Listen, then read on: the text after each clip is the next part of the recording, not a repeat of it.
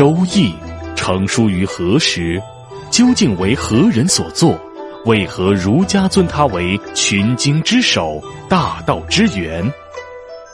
无极生太极，太极生两仪，两仪生四象，四象生八卦。这段话深刻的内涵是什么？作为中华文化之根，《周易》仅仅是一部占卜书吗？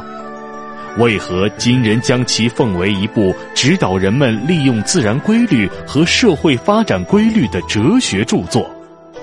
首都师范大学鲁鸿生教授以“为何要学周易”为切入点，将六十四卦内容归纳为修身养性、养贤用贤、创业初期等九大方面，唯物辩证地结合古今中外的史实案例，逐卦。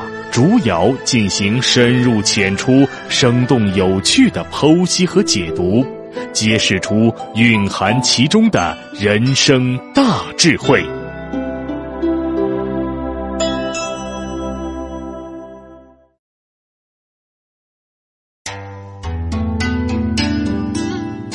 《周易全解》，主讲：首都师范大学教授陆鸿生。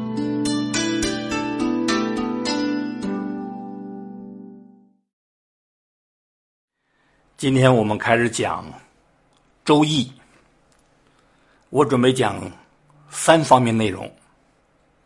先说说为什么要学，再说说如何学，最后呢，我们就讲六十四卦。六十四卦呢，准备按照它的内容侧重，分为八九个主题给大家来讲。这样便于和我们今天的工作学习衔接。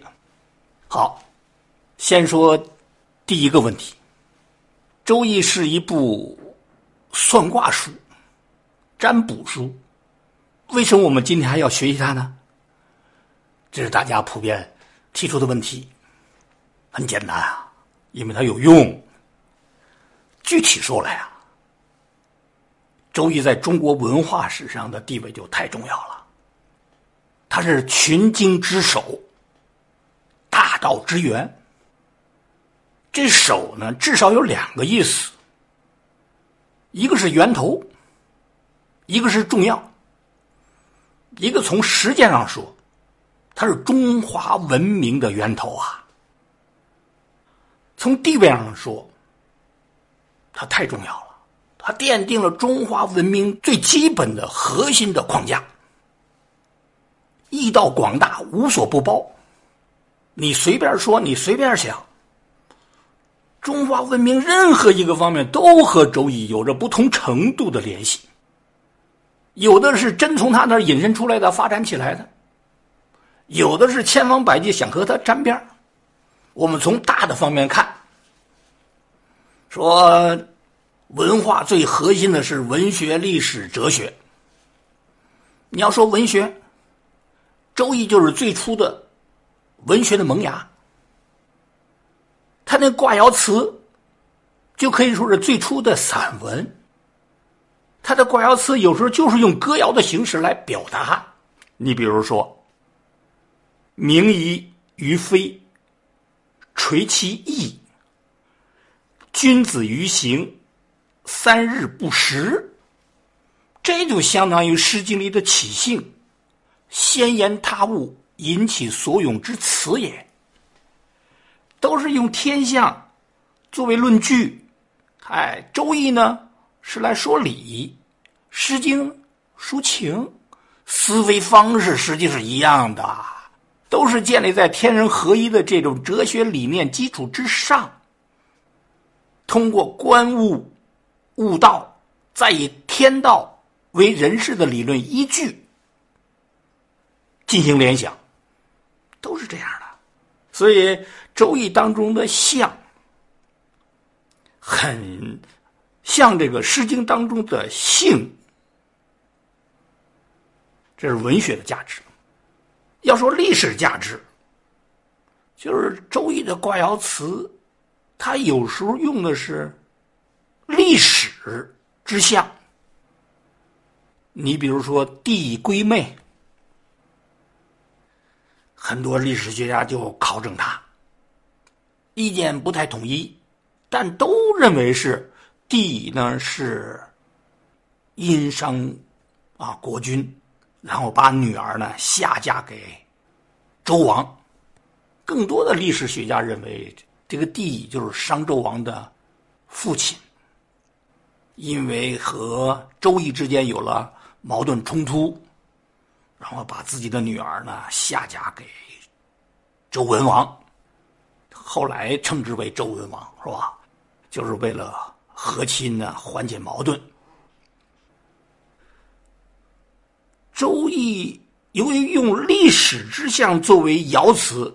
它就具有了珍贵的历史价值。其实是由于《周易》产生的早，它即便用当时的事儿来表意，在今天看来，它也具有珍贵的历史价值了，六经皆史啊。所以，易道广大，无所不包。你随便说，你说医学，医异同源呢？你经常看看那个阴阳图，那黑色呢是阴，那白色的呢是阳，阴中有阳，阳中有阴，最后又追求的是阴阳之间的平衡。那你说中医学理论最根本的是什么？虚则实之，实则虚之。实际最终就是追求它的阴阳平衡。你说军事价值，三十六计，计计出自《周易》，就包括金庸那降龙十八掌，都掌掌出自《周易》。《周易》讲的就是借力打力，防御为主，不主动出击，确实能够体现出中国啊这个文化的特点来。当然，最重要的是哲学。哲学呢，它因为是通天观物啊、取象啊、推天道、明人事。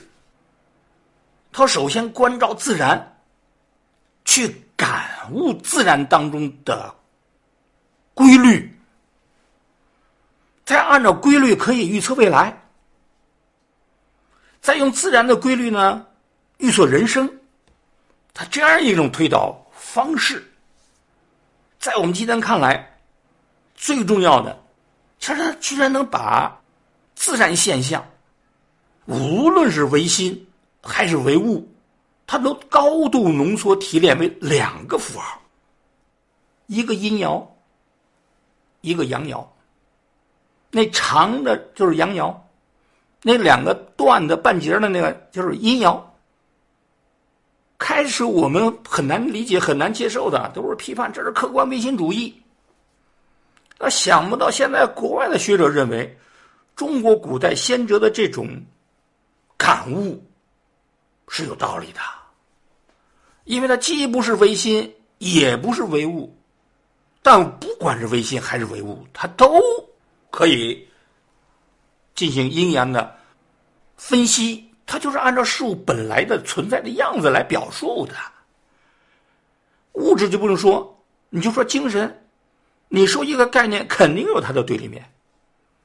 你说生，就有死；你说快乐，就有痛苦；你说积极，就有消极，还真是这样啊。